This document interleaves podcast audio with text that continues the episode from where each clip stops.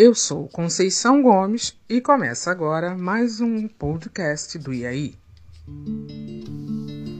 Olá, bom dia, boa tarde, boa noite ou boa madrugada. Dependendo da hora em que você está me ouvindo, vale a saudação. Esse episódio nasceu de um bate-papo com meu amigo e irmão Paulo Alcântara, que você já deve conhecer dos episódios sobre cultura popular brasileira aqui no podcast do IAI. Não? Pois então, hashtag fica a dica. Nesse bate-papo, o Paulo me contou que uma aluna tinha deixado ele numa verdadeira saia justa. Ele é professor de História da Arte do Ensino Fundamental 2 e uma aluna comentou que não sabia o que era, se era negra ou branca. Ela não sabia onde se encaixava racialmente. Paulo me disse que na hora gaguejou e não sabia exatamente o que falar para aquela menina de apenas 12, 13 anos. Não que ele não tivesse o conhecimento suficiente para esclarecer sua dúvida, mas sim porque ele sabia o quanto complexa seria a resposta e o quanto esta informação poderia impactar e até deixar a menina mais confusa. Desde então, isso não saiu da minha cabeça e resolvi meter minha colher nessa panela. Assim sendo, o episódio de hoje será dedicado a todos os alunos de História da Arte do Paulo Alcântara. E a você, é claro, que está me ouvindo agora. Como disse, é um assunto delicado e complexo. Delicado porque, dependendo de como cada um absorve e interpreta a informação recebida, principalmente sobre algo tão particular, pode ser bem invasivo, quase como tirar a roupa de alguém publicamente. E complexo, porque, como costumo dizer, falar sobre a população brasileira, especificamente sobre a história do negro e seus desdobramentos, é uma variante de muitas variáveis. É um leque de informações de caráter amplo e irrestrito Manter o foco e ser o mais objetivo possível será uma árdua tarefa para mim, que, como jornalista geminiana, falo muito, mas prometo tentar me manter na direção proposta. Aliás, esclareço desde já que não tenho a pretensão de ditar regras, impor verdades absolutas e nem limitar saberes. Tampouco sei se conseguirei solucionar a dúvida da aluna minha intenção é de apresentar diferentes ângulos sobre um mesmo assunto, levando você à reflexão e conclusão própria. E como informação não ocupa espaço, quanto mais, melhor. Vou começar pelos conceitos de raça e etnia.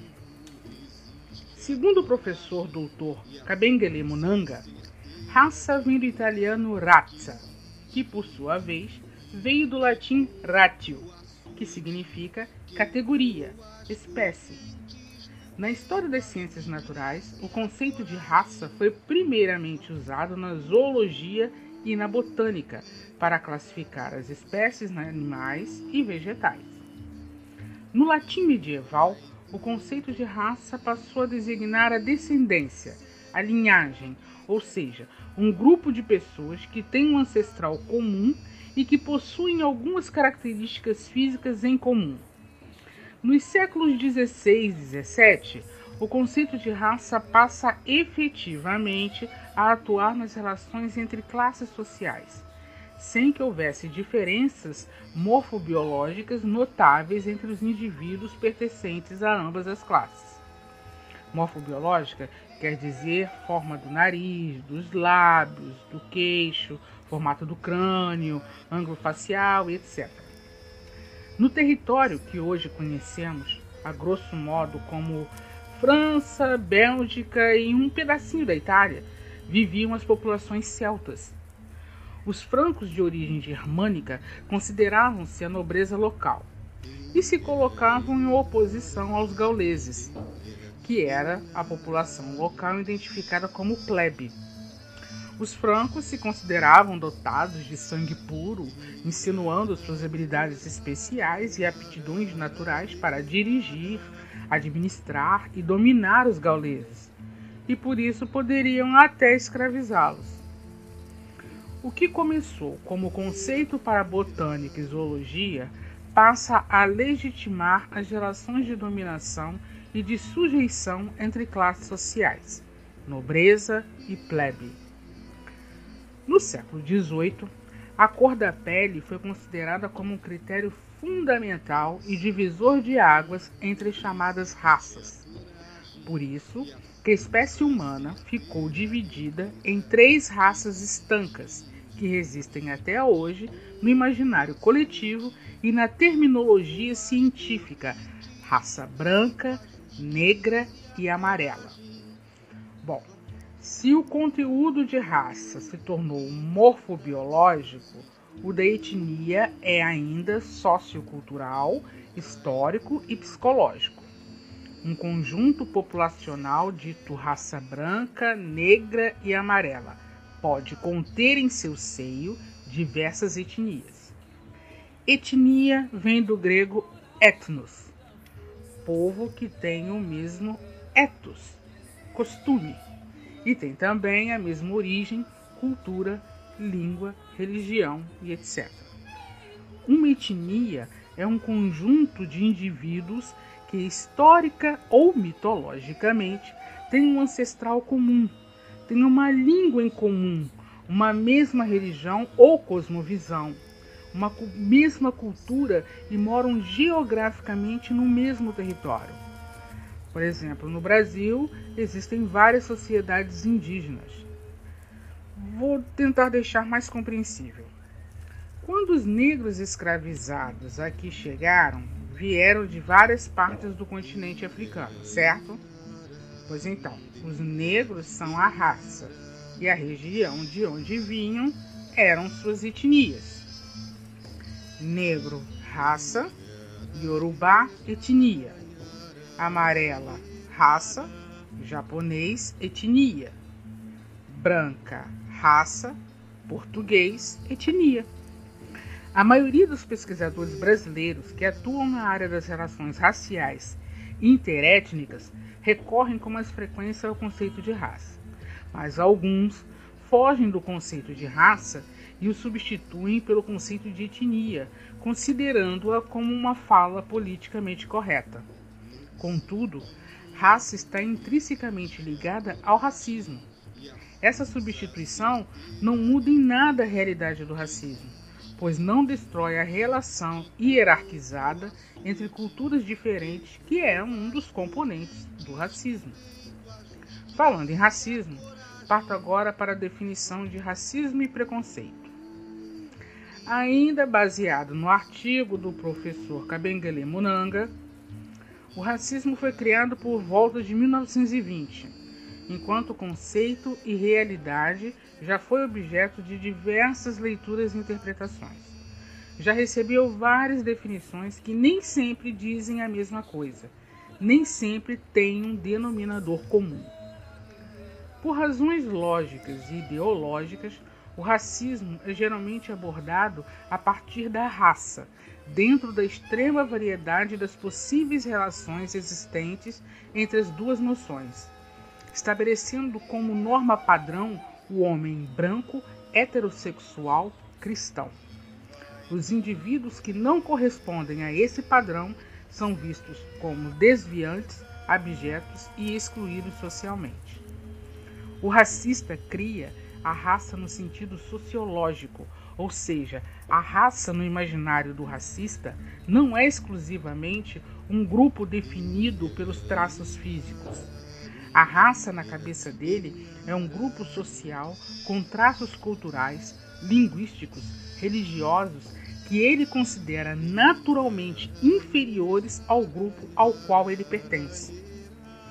O racismo e o preconceito estão interligados, mas não são a mesma coisa. O racismo é um tipo de preconceito étnico, uma ideia pré-concebida e pejorativa a respeito de uma etnia ou grupo social. Já o preconceito pode não estar ligado exclusivamente à aparência física de uma pessoa ou povo. Ele pode estar relacionado ao estilo de vida de uma pessoa ou grupo, como por exemplo a orientação sexual ou a classe social. Agora que está esclarecido o que é raça, etnia, racismo e preconceito, de forma bem resumida, resumida mesmo, porque como disse no início, esse tema é uma variante de muitas variáveis. Partirei agora para um modo mais específico, o Brasil. Lendo o artigo Identidade Negra e Racismo no portal Guerre 10, encontrei afirmações que nos permitem reflexões e comparações. No Brasil, a cor ou raça é autodeclarada quando respondemos ao censo demográfico ou a outras pesquisas. Cada um se diz se é negro, pardo, branco, amarelo ou indígena. Essa identidade normalmente se relaciona à cor da pele e às outras características físicas, não à ancestralidade. É comum, por exemplo, que um filho de pai ou mãe negra, mas que tenha pele mais clara, se declare branco. Já nos Estados Unidos, a cor da pele não é fator relevante para a identificação. Lá, o que importa é a sua árvore genealógica se corre sangue negro em suas veias, você é negro e ponto. Porém, lá, os registros de entrada dos negros escravizados e seus locais de origens foram mais preservados do que aqui, em que dados importantes foram simplesmente queimados em 1888, após a dita abolição da escravatura. As estigmatizações e humilhações sociais cotidianas, explícitas ou implícitas, sutis ou veladas, levam muitas vezes à formação de uma identidade negra ambígua e fragmentada, ou até mesmo desconhecida, como no caso da aluna do Paulo. O ideal do branqueamento conduz alguns negros ao paradoxo instalado em sua subjetividade a desejar tudo aquilo que representa sua negação, ou seja, a brancura. Se você é negro, nesse momento deve estar se perguntando: como assim? Eu não nego a minha cor. Ok. Mas eu estou falando de um imaginário coletivo adestrado por 300 anos. Na verdade, 500, se aceitarmos a real condição do negro brasileiro até hoje. Mas enfim, por 300 anos, fomos adestrados a nos percebermos como inferiores. Não podemos esquecer que o negro, ao chegar em terra brasilis, era exposto e vendido como peças. Eram objetos e não pessoas. Sob essa perspectiva, a identidade presente no imaginário social das pessoas é diferente para o grupo étnico-racial negro e para o grupo étnico-racial branco. Ambas são mistificadas socialmente, mas de maneira distinta e contraposta. A comparação entre os sinais diacríticos do corpo negro, como a cor, o cabelo, o nariz, e os sinais do corpo branco europeu serviram de argumento para a formulação de um padrão de beleza e de fealdade que persegue o grupo étnico-racial negro até os dias atuais. Na forma dominante, o branco é mistificado como expressão de superioridade e universalidade. Em contraposição, o negro é colocado no paradigma de inferioridade, expressão do que é exótico ou ruim. É construído para ele o mito do negro através de fetiches, selvagem, analfabeto, estúpido, sensual, emotivo, dócil, entre tantos outros. Elisa Larquim Nascimento, no livro O Sortilégio da Cor, Identidade, Raça e Gênero no Brasil, diz: A construção da identidade negra autorreferenciada só será possível a partir de elementos capazes de remeter as identificações dos afro-brasileiros às raízes africanas.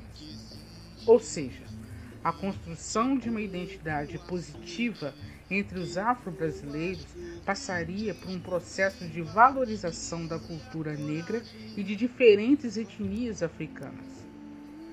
Uma forma dessa construção positiva da identidade afro-brasileira seria através da inclusão no currículo escolar de conteúdos que tratam da história e cultura africana e afro-brasileira. Um grande passo para o combate ao racismo.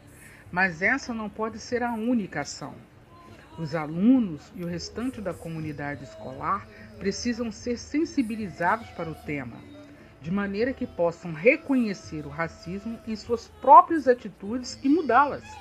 Desse modo, a promulgação das leis 10.639 de 2003 e 11.645 de 2008 sinalizou a possibilidade de mudança no imaginário pedagógico, na medida em que rompeu com o silêncio e o processo de embranquecimento da história de desrespeito a negros e índios. No entanto, mesmo após a promulgação, a lei ainda encontra dificuldades para sua concretização no âmbito escolar, pois há quem a considere ser interessante somente aos negros, considerados erroneamente como minoria e não como a maioria da população brasileira.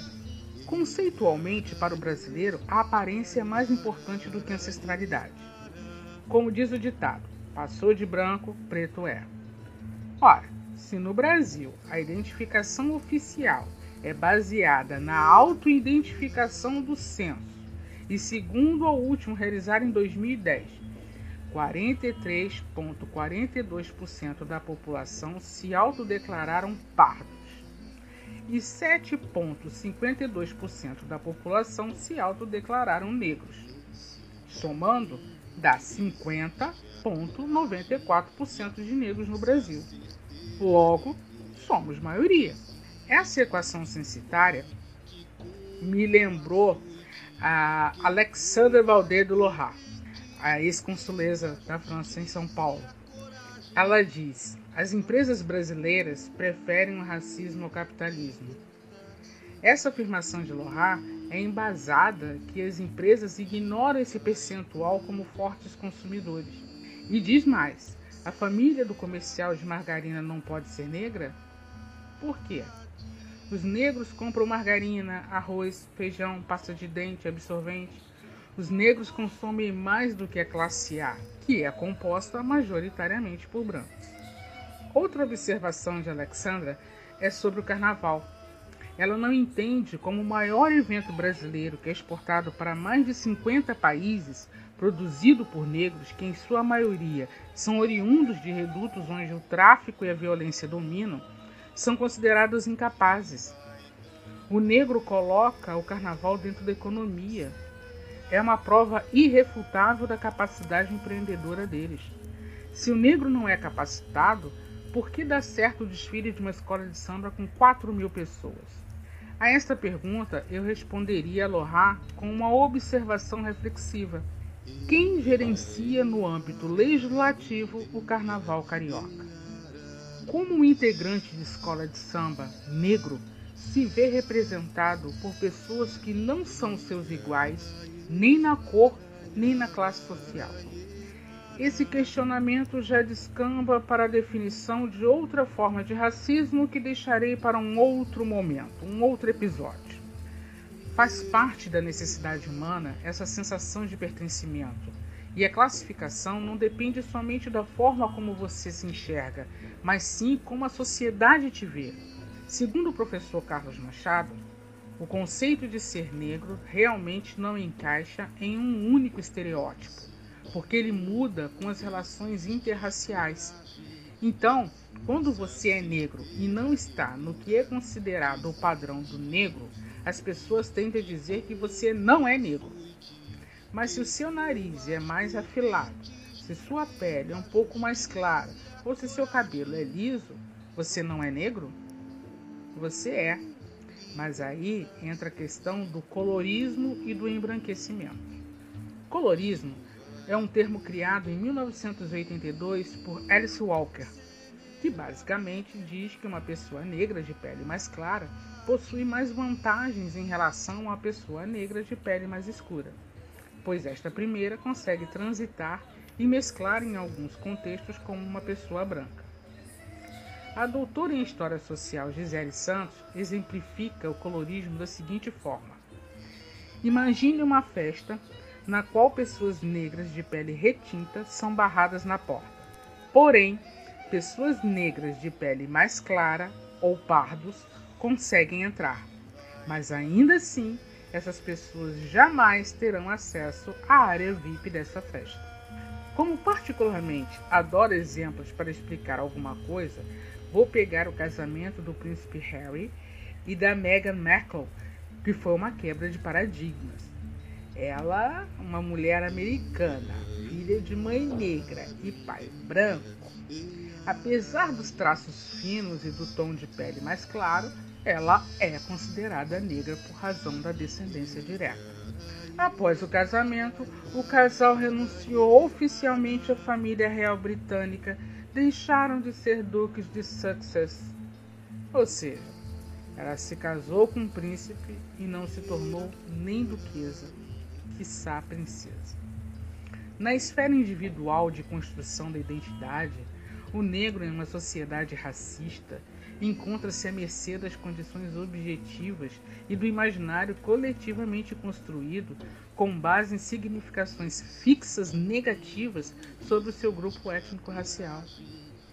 Por isso, a necessidade da escola colocar os alunos em contato com os elementos que formam cada grupo étnico brasileiro para que eles sejam capazes de compreender a complexidade dessas identidades e assim se afirmar não apenas pela cor da pele ou do cabelo, mas também por outros elementos.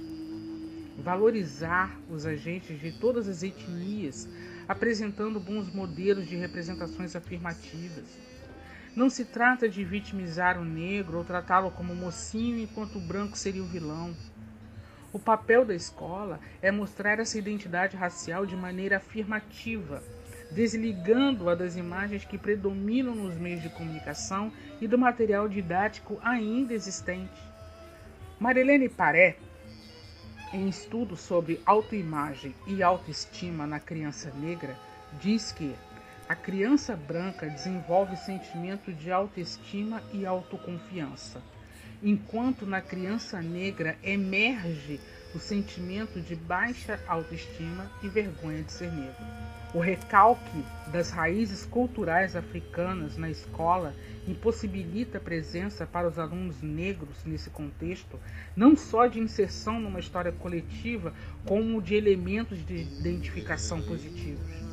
Suas origens étnicas ou não são representadas ou aparecem de maneira folclórica unilateral e deturpada.